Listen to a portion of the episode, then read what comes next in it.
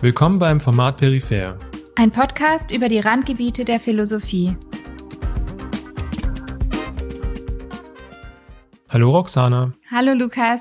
Ich freue mich sehr, dass wir heute hier zusammensitzen und auch ein ganz herzliches Willkommen an alle unsere ZuhörerInnen da draußen zu unserem neuen Format mit dem Titel Peripher. In diesem wollen wir uns über die Randgebiete der Philosophie unterhalten. Ja, auch von mir noch ein herzliches Willkommen zu dieser Premiere, von der wir selbst sehr gespannt sind, wie sie sich gestalten wird.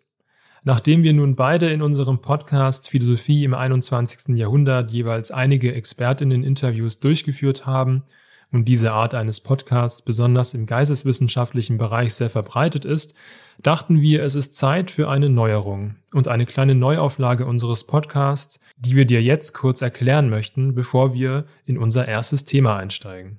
Bevor wir jetzt unser neues Format vorstellen, wollen wir vielleicht kurz einmal rekapitulieren, wie wir so mit unserem Podcast vorangekommen sind.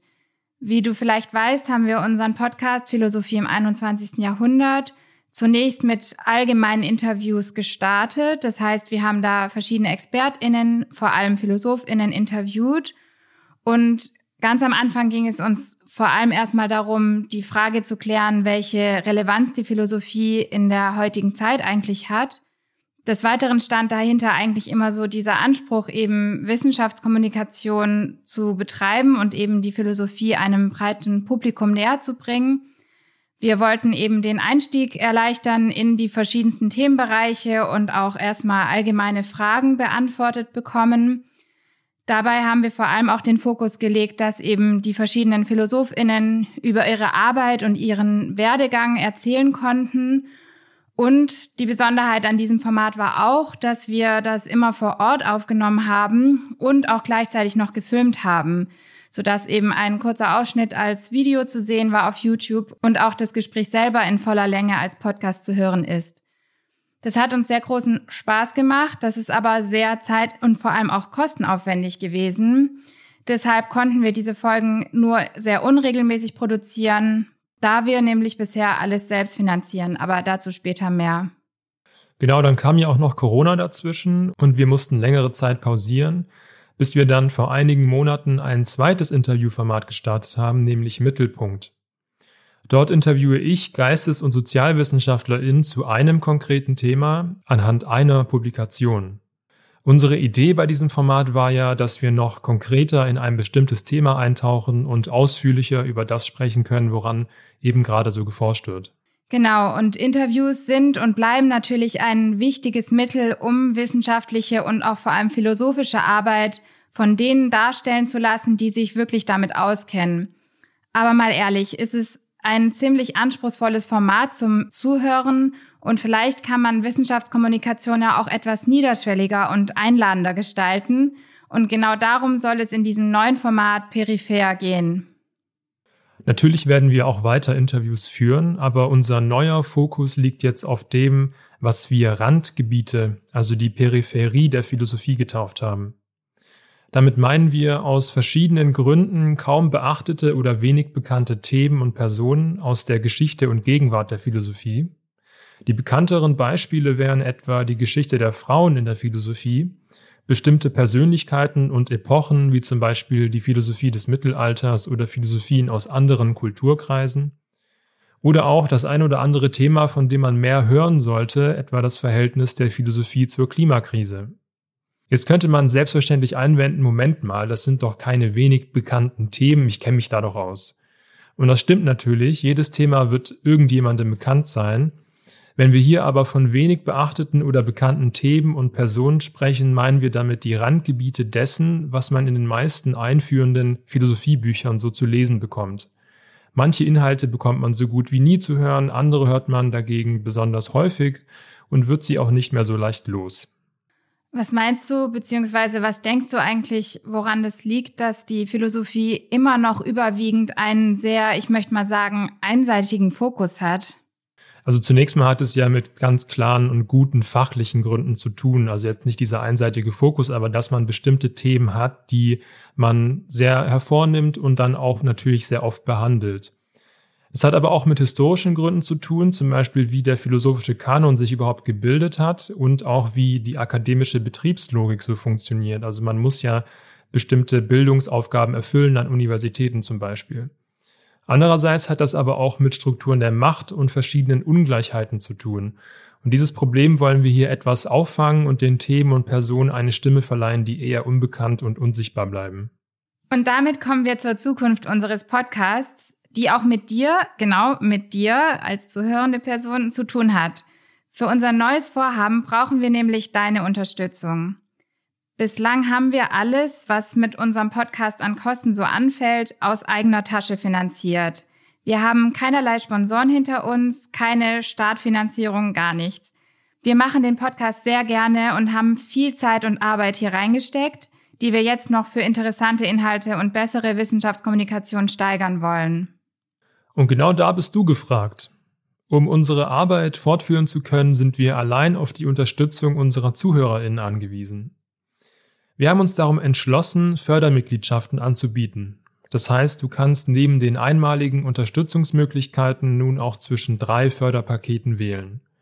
Du unterstützt also unsere Arbeit entweder mit drei, sechs oder zehn Euro im Monat und sicherst dir damit nicht nur zusätzliche Boni, sondern du garantierst auch, dass wir in Zukunft weiter werbefrei und für alle zugänglich senden können. Die entsprechenden Informationen findest du in den Shownotes oder auch auf unserer Webseite. Wir bedanken uns ganz herzlich bei allen, die unser Format unterstützen wollen. Bevor wir nun endlich thematisch einsteigen, zuerst aber noch unsere neue Rubrik. Und los geht die erste Quizrunde. Hier fordern wir in einer kleinen Pause unser philosophisches Grundwissen heraus. Viel Spaß beim Mitraten.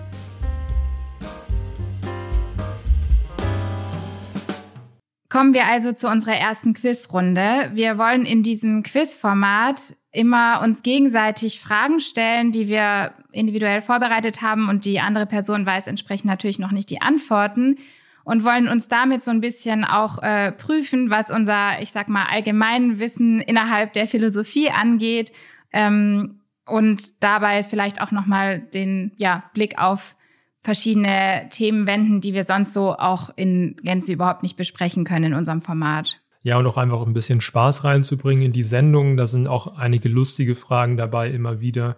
Und ja, das ist auch vielleicht zum Mitraten ganz schön. Genau, also es soll ein bisschen die Thematiken oder Inhalte hier auch ein wenig auflockern zwischendurch. Einfach, dass man vielleicht auch ein paar Random Facts nochmal dazu lernt. Wenn du interessante Quizfragen zum Thema Philosophie parat hast, kannst du sie uns gerne schicken unter info at narabo.de. So, also zur ersten Quizfrage. Da habe ich was ausgesucht für dich, was zum Thema dieser ersten Folge passt. Und zwar lautet die Frage, wie hoch ist der Beitrag in Prozent Westeuropas und der USA in Philosophie von 1975 bis 2017 nach der Zugehörigkeit der Autorinnen von Forschungsartikeln, die im Science Citation Index Social Science Citation Index und dem Web of Science indiziert sind. Und das ist eine Schätzfrage. Das heißt, es liegt irgendwo zwischen 0 und 100 Prozent. Okay, ich dachte, wir nutzen das Quiz zum Auflockern und jetzt kommst du mir mit so einer komplizierten Frage. Kannst ja, du das damit vielleicht hast noch du nicht gerechnet. Kannst du das vielleicht noch mal ein bisschen runterbrechen, was die genaue Frage ist? Also es geht bei dieser Frage um das übergreifende Thema, nämlich die globale Wissensproduktion. Also wenn man sich anschaut, was an Wissenschaft produziert wird, getan wird, dann kann man ja sich überlegen, okay, es gibt zum Beispiel Journals, in denen publiziert wird und dort gibt es dann anteilige Länder oder Kontinente, die dort vertreten sind oder Personen, die eben zugehörig sind zu einem Land oder ja, in diesem Fall Kontinente sind hier gemeint. Und die Frage zielt darauf ab, im Bereich der Philosophie gibt es diesen Citation Index, also das sind so äh, ja, Listen, in denen sozusagen alle Journals aufgelistet sind.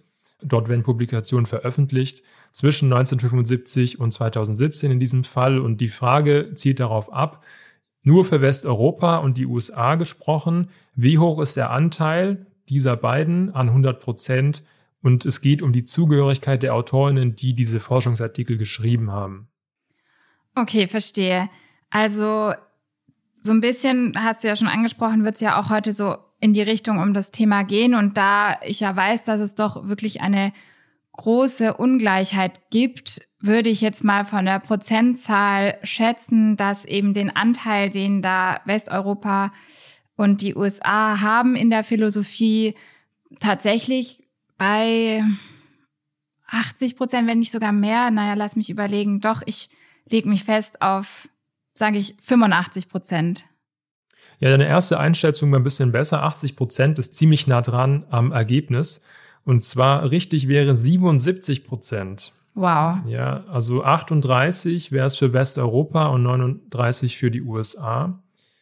Und vielleicht noch die anderen Optionen oder die anderen Beiträge zu nennen. Asien wären 8, Osteuropa 7, Ozeanien 5, Nahe Osten 2, Lateinamerika 4 und Afrika 1 Prozent.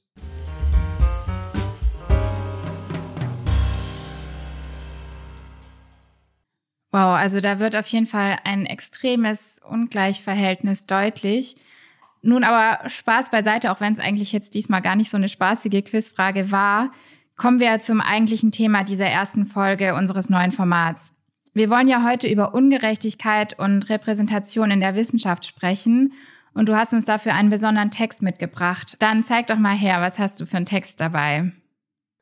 Ja, es ist tatsächlich ein besonderer Text, ein ungewöhnlicher Text vielleicht auf den ersten Blick, weil es gar nicht um Philosophie geht, sondern um Wissens- bzw. Wissenschaftssoziologie. Kurz gesagt geht es dabei darum, wie in einer Gesellschaft Wissen entsteht, verbreitet wird, sich durchsetzt und angewendet wird. Und der Autor, den ich für die erste Folge ausgewählt habe, untersucht das global für die akademische Welt, wo Wissenschaft eben stattfindet. Marton Demeter ist sein Name. Er ist Sozial- und Medienwissenschaftler sowie assoziierter Professor an der National University of Public Service in Budapest, Ungarn. Und über sein Buch Academic Knowledge Production and the Global South, Questioning Inequality and Underrepresentation, das 2020 erschienen ist, sprechen wir heute und zum Teil auch in der nächsten Folge. Ja, super spannend. Wir haben ja gerade schon bei der Quizfrage gemerkt, dass das wirklich ein sehr interessantes und wichtiges Thema ist. Wozu hat er denn jetzt genau geforscht? Ja, er ist jemand, der zunächst viel empirisch dazu geforscht hat, wie wissenschaftliche Journals, also Fachzeitschriften überhaupt funktionieren und wer dort wie häufig vertreten ist. Insgesamt kann man sagen, hat er dazu geforscht, wie die Verteilung von Wissensproduktion global so aussieht wer dort zum Beispiel aus welchen Ländern besonders häufig vertreten ist und aus welchen Gründen es da Ungerechtigkeiten und starke Unterschiede gibt. Ich meine, bei der Quizfrage davor muss man ja auch dann die Frage stellen, warum sieht diese Verteilung überhaupt so aus, wie sie aussieht. Und wie lautet denn jetzt sein Hauptbefund? Was hat er denn jetzt eigentlich festgestellt? Also zusammengefasst lautet sein Hauptbefund, dass es, wenn man sich Wissenschaft global anschaut, ein starkes Machtgefälle zwischen einem Zentrum, und einer Peripherie gibt. Und wie man unschwer erkennen kann, war diese Peripherie auch titelgebend für unser Format. Die Hauptpunkte seiner Argumentation sind, dass global gesehen das Zentrum örtlich gesprochen aus dem sogenannten Westen besteht, also aus Westeuropa, insbesondere Großbritannien, dann die USA, Kanada und Australien. Und bestimmte Akteure wie etwa Forschungseinrichtungen, Verlagshäuser und so weiter dominieren die Forschung international und konzentrieren sich auf dieses Zentrum. Das heißt, zum Beispiel werden Verlage im globalen Süden aufgekauft, wenn sie mal internationaler werden. Und daraus entsteht dann eine akademische Ungleichheit, die von allen ForscherInnen des globalen Südens und von allen WissenschaftlerInnen ohne eine sogenannte Eliteausbildung erlebt wird, aber ansonsten eigentlich kaum wahrgenommen wird. Das erzeugt also Ungerechtigkeit und eine fehlerhafte Repräsentation in der Produktion von Wissen. Vielleicht sollten wir vorab aber noch genauer darüber sprechen, wie Forschung im Sinne dieser Wissensproduktion eigentlich abläuft. Ja, gerne. Ich würde vielleicht aber doch noch davor ein kurzes Zitat einfügen, das das Thema seines Buches, was ja heute im Zentrum steht, oder besser gesagt seine Argumentation ganz gut zusammenfasst. Ich zitiere. In diesem Buch argumentiere ich, dass im Schatten der materiellen Kapitalakkumulation auch eine andere Art von Kapital, nämlich akademisches oder Wissenskapital, kontinuierlich akkumuliert und verbreitet wird. In diesem Prozess wird die Welt in zentrale, halbperiphere und periphere Wissensdomänen unterteilt, die sowohl mit geopolitischen Standorten als auch mit sozialen Klassen in Verbindung gebracht werden können. Im Zuge der Akkumulation von akademischem Kapital hält das Zentrum seine Hegemonie aufrecht und stärkt sie sogar durch die Ausbeutung der Peripherie. Aber auch die Peripherie trägt durch die Selbststigmatisierung von peripherem oder nicht zum Kern gehörenden Wissen zu diesem Prozess bei. Zitat Ende. Wie ist er denn eigentlich zu diesem Thema gekommen? Ja, der erzählt ja eine interessante Anekdote gleich zu Beginn seines Buchs in der Einleitung. Und zwar kommt er ja aus Osteuropa und ist auch ein Wissenschaftler, der dort äh, lebt und arbeitet. Und er ist zu diesem Thema gekommen, als er einmal einen Artikel geschrieben hat und eingeschickt hat in ein Journal. Äh, und da wurde ihm die Rückmeldung gegeben, ja, das können die nicht veröffentlichen, das sei nicht gut genug und die Stichprobe, die er genommen hat, die war eigentlich zu klein. Und dann hat er in derselben Ausgabe, die ihn sozusagen auch betroffen äh, hätte, wäre sein Artikel durchgegangen, hat er einen Artikel dann gefunden, der veröffentlicht wurde von einem englischen Professor zu ziemlich genau demselben Thema und mit einer Stichprobe, die noch kleiner war als seine. Und unverschämterweise waren da sogar dann Teile seines Artikels, der vorher eingeschickt wurde, drin verwendet. Dann hat er sich natürlich gemeldet beim Journal und sich beschwert und gefragt, was es eigentlich soll. Und die haben ihm dann einfach gesagt, na ja, sie sollen sich nicht so aufspielen und das hat schon alles seine Gründe und er soll da nicht mehr nerven. Das war eigentlich die Motivation, die ihn dann dazu gebracht hat, dieses Thema noch zu vertiefen. Er hat es dann ausgeweitet auf die globale Perspektive, weil es geht dann ja schon um das Verhältnis auch zum globalen Süden und der Wissensproduktion im globalen Kontext und nicht nur in solchen anekdotischen Einzelfällen. Aber ja, das war sein Weg zu diesem Thema.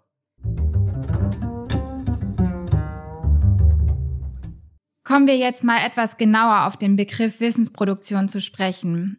Ich finde, Wissensproduktion klingt erstmal etwas fremd, aber eigentlich ist das ein total interessanter und ehrlicher Blick darauf, wie Wissenschaft eigentlich täglich durchgeführt wird. Wissen wird, wie alles andere auch, hergestellt, erarbeitet, also eben produziert. Dabei spielen verschiedene Ebenen eine Rolle. Ganz banal zunächst der Ort, also wo wird Wissenschaft durchgeführt? An welchen Forschungseinrichtungen, Universitäten, Laboren, Konferenzen und so weiter. Ja, und was hier mit Blick auf den Text eine zentrale Rolle spielt, ist die Unterscheidung zwischen globalem Norden und globalem Süden. Kurz gesagt, wenn man der Weltsystemforschung folgt, die auch bei Martin Demeter vorkommt, bezeichnet globaler Süden einen Oberbegriff für die geopolitisch abhängigen, typischerweise kolonisierten und historisch ausgebeuteten Regionen der Welt. Üblicherweise zählen hierzu Lateinamerika, Afrika, der Nahe Osten und das nicht verwestlichte oder weniger wohlhabende Asien, es wird oft als Entwicklungsasien bezeichnet, sowie Osteuropa. Dagegen bezieht sich der globale Norden in der Regel auf die Regionen, die in wirtschaftlicher und akademischer Hinsicht die Ausbeuter des Südens waren und es bis heute in vielen Punkten noch sind. Also die USA, das Vereinigte Königreich, Westeuropa mit Skandinavien, Kanada, Australien und Neuseeland, Israel sowie Japan, Taiwan, Hongkong, Singapur und Südkorea. Also man merkt, das hat ja ganz klar auch mit einer politischen Ebene zu tun. Das heißt, wo gibt es Infrastruktur und Rahmenbedingungen, damit überhaupt in einem Bereich geforscht werden kann. Man kann also grob sagen, dass Wissenschaftspolitik und staatliche Strategien auf der Makroebene wirken, indem sie Wissenschaft fördern oder halt eben auch nicht. Dazu vielleicht mal zwei Beispiele. Wenn der Staat die Wissenschaften durch Kürzung der Mittel im Stich lässt, wie es beispielsweise in Russland und in vielen anderen osteuropäischen Regionen der Fall war, werden die mobilsten Forscherinnen versuchen, in wohlhabendere Regionen abzuwandern, um dort ihren Lebensunterhalt auch zu verdienen. Wenn aber beispielsweise der Staat bewusst in akademische Einrichtungen und Forschungsprogramme investiert, wie es zum Beispiel in China der Fall ist, führt dies auch zu einer Stärkung des akademischen Lebens und zu einer viel besseren Machtposition, auch global gesehen.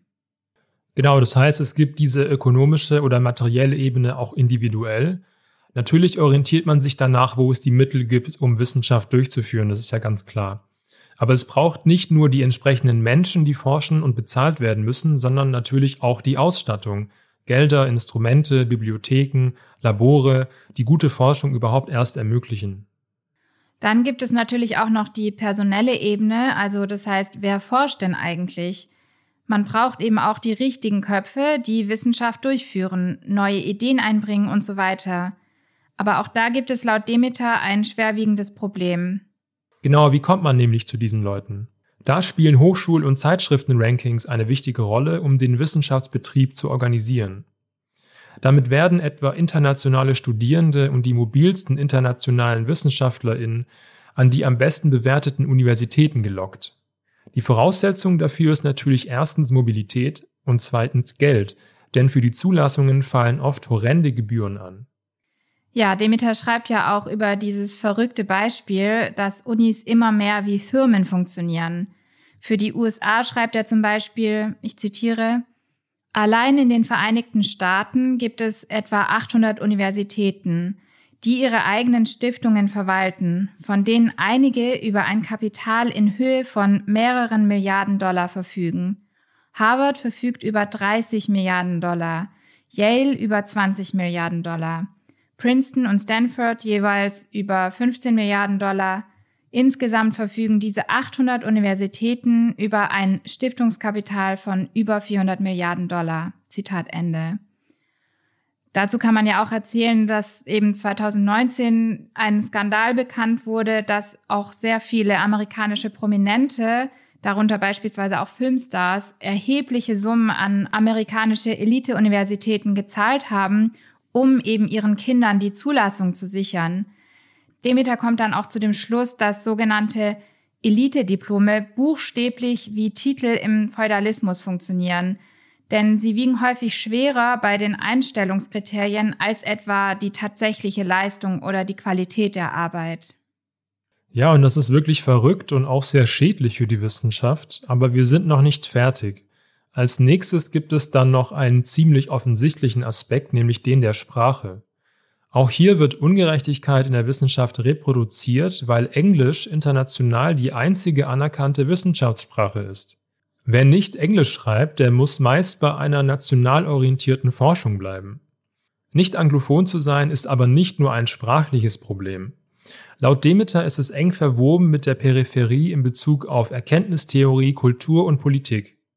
Es gibt viele Fälle, in denen AutorInnen ihre nicht-englischen Verweise entfernen mussten, weil die GutachterInnen die AutorInnen ohne diesen Trick leicht als periphere Wissenschaftler erkennen würden und deshalb tatsächlich eher ablehnen würden. Und im Buch werden auch verschiedene Fälle erwähnt, bei denen Wissenschaftler in, in Vorstellungsgesprächen einen bestimmten englischen Stil angelegt haben, weil sie keine Native Speaker waren und aufgrund dessen abgelehnt wurden oder aufgrund dessen schlechtere Chancen bekommen haben für diese Bewerbung.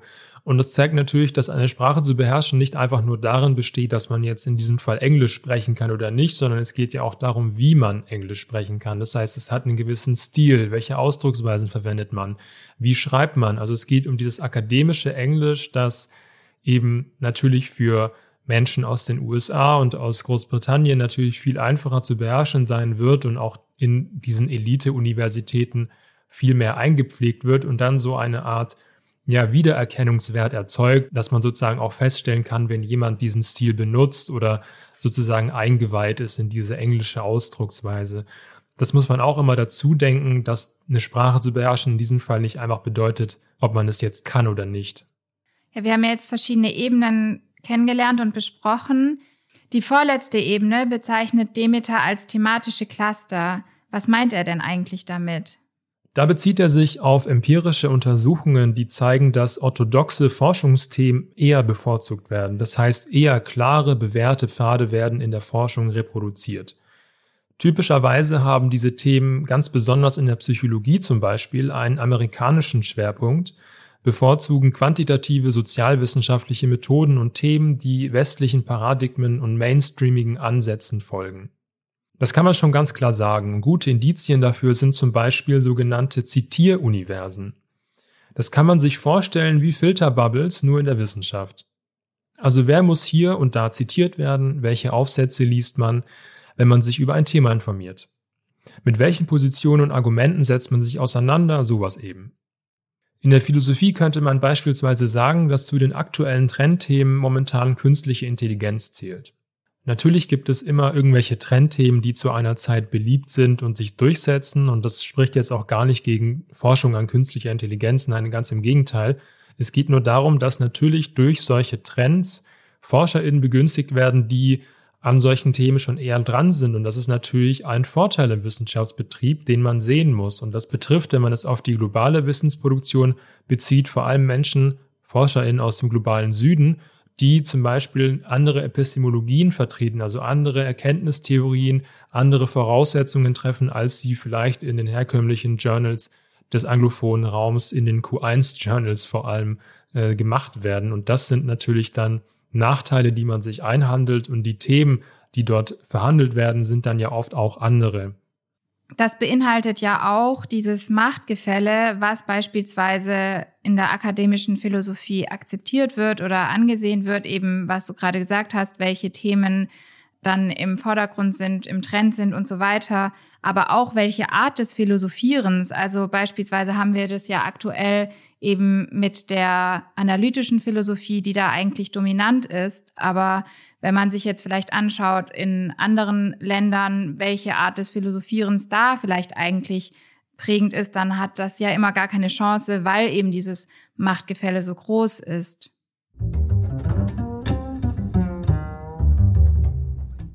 Natürlich kommen zuletzt noch die vielen Dimensionen auf struktureller Ebene hinzu. Wissenschaft muss ja zum Beispiel publiziert werden. Also da spielen wieder Verlagshäuser, Fachzeitschriften, Medien und so weiter eine Rolle. Und vor allem, wie diese funktionieren, ist aber auch entscheidend. Da gibt es zum Beispiel eine der wichtigsten Publikationsformen in der Wissenschaft, nämlich das sogenannte Peer-Reviewed Journal. Bei diesem Verfahren wird ein Text von mindestens zwei WissenschaftlerInnen kritisch begutachtet, bevor er dann vielleicht publiziert wird. Und diese Journals haben bestimmte Reputationen. Zum Beispiel sagt man in den Naturwissenschaften, dass Nature eines der besten Journals ist. Es gibt also Hierarchien, die auch ganz offen nach sogenannten Wirkungsindizes für Veröffentlichungen berechnet werden. Also man unterscheidet dann zwischen Quartilen, das heißt, die obersten 25 Prozent der Journals nennt man Q1 und die sind eben die stärksten und einflussreichsten. Und dann geht es eben weiter in 25 Prozent Schritten zu Q2, Q3 und Q4. Das deutet schon an, dass es in der Wissenschaft auch viel um Prestige und Metriken geht, wer wo wie viel veröffentlicht hat und so weiter. Ganz genau, und das ist aus verschiedenen Gründen schon zu kritisieren, aber Demeter geht es eigentlich um einen anderen Punkt, nämlich Wissenschaft wird immer als ein meritokratisches Projekt beschrieben. Das heißt, die Ordnung in diesem System, also wer welche Position bekommt zum Beispiel, wird nach individuellen Leistungen bestimmt und nicht etwa nach der Herkunft, wo man studiert hat, wo man lebt, wie viel Geld man hat oder zu welchen Themen man arbeitet.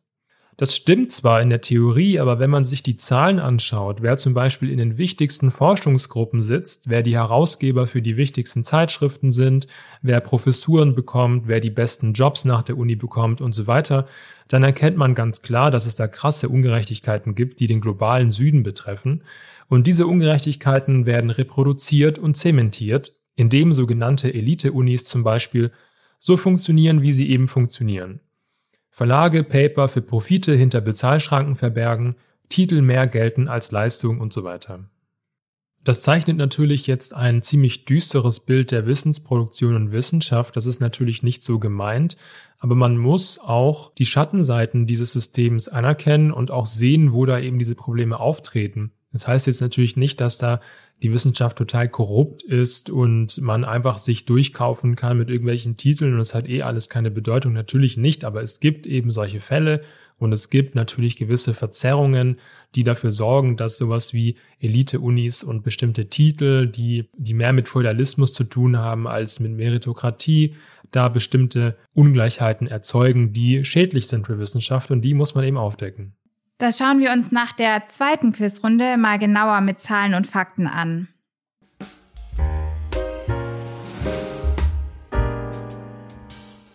Ja, kommen wir jetzt zur zweiten Quizfrage, die ich für dich vorbereitet habe. Tatsächlich ist das auch eine Schätzfrage Und ich finde, sie passt auch zu diesem Thema und beleuchtet vielleicht nochmal eine andere Dimension dieser ja, Ungerechtigkeiten und Ungleichverteilungen. Die Frage ist nämlich, wie viel Prozent der PhilosophieprofessorInnen in Deutschland sind weiblich? Und zwar habe ich hier eine Zahl jetzt für den Stand 2017. Uiuiui, das ist eine schwierige Frage. Ich kann da nur mich ein bisschen herantasten. Ich weiß zum Beispiel von der HU, dass da mal eine Quote war von 10 Prozent. Also es gab irgendwie zehn Profes Professoren und dann wurde eine Stelle umbesetzt und dann kam eine Professorin rein. Und ich hoffe, das ist nicht repräsentativ für Deutschland. Das wäre ja eine Schande. Also das wären 10 Prozent. Naja, also ich würde, also ich, so, so gerne ich es hätte, ich glaube, wir sind noch lange nicht bei den 50 Prozent. Und ich glaube dann, bei den 10 Prozent möchte ich mich auch nicht ansiedeln. Das heißt, ich gehe mal mit 25 Prozent. Wow, das ist ziemlich gut geschätzt. Also eben für den Stand 2017 ist der Frauenanteil der Professuren in der akademischen Philosophie tatsächlich bei 24 Prozent. Also lagst du eigentlich ziemlich richtig.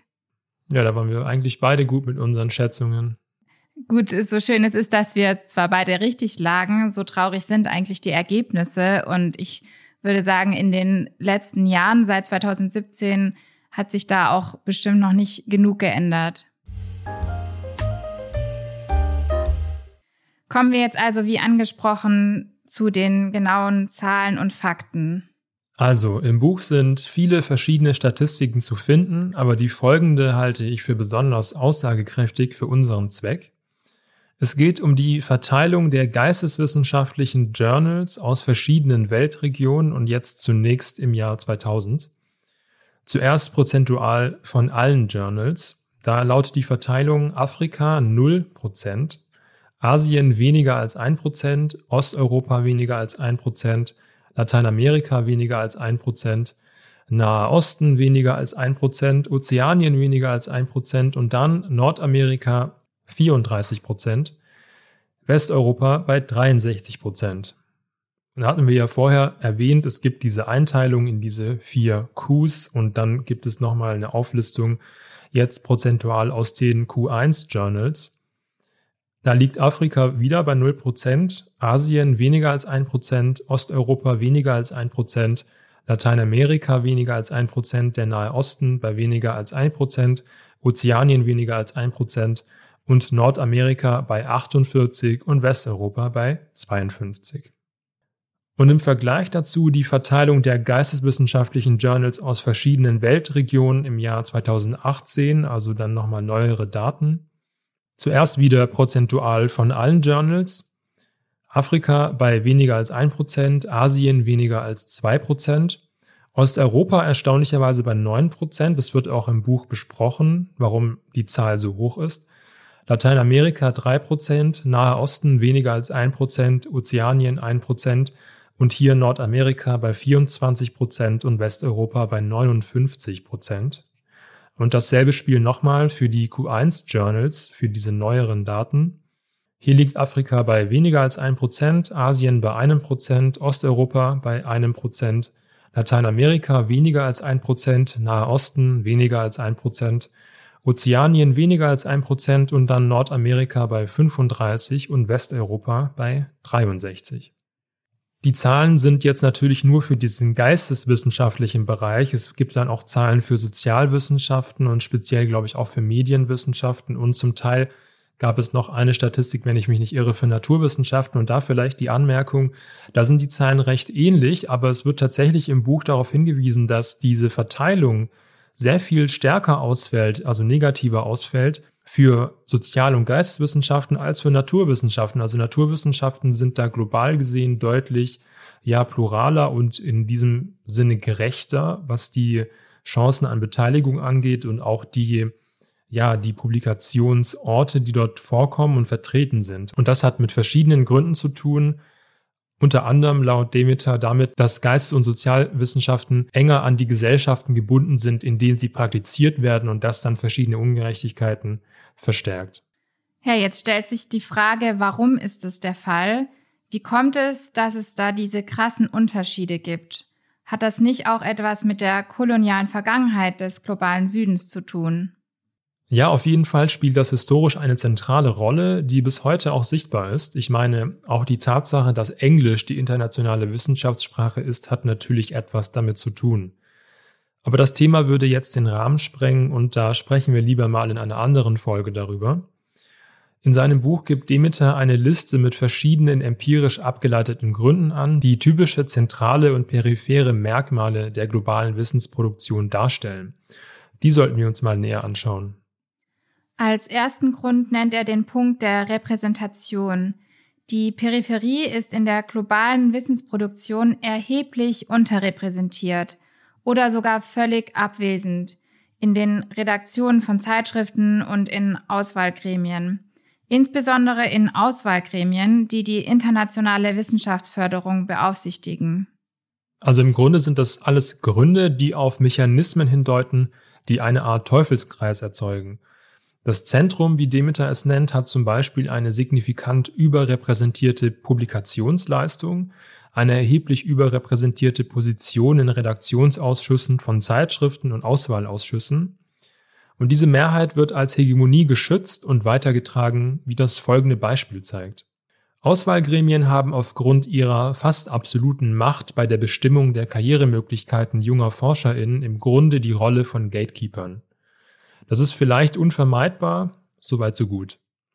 Empirisch zeigt sich hier aber, dass BewerberInnen mit einer Ausbildung im globalen Norden und mit Artikeln in hochrangigen Zeitschriften bevorzugt werden damit halten diese Auswahlgremien die bestehende Voreingenommenheit gegenüber Wissenschaftlerinnen aus dem globalen Süden nicht nur aufrecht, sondern sie verstärken sie noch.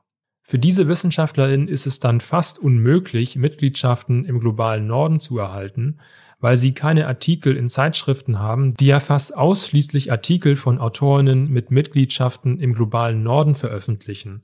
Und so dreht sich der Kreis. Ja, und wichtig zu betonen ist an dieser Stelle der Elitismus der hier ja auch einwirkt. Viele ForscherInnen haben festgestellt, dass das Prestige der Universität, an der eine Doktorandin promoviert hat, die Chancen auf eine unbefristete Stelle in einem viel größeren Maße bestimmt als die Produktivität.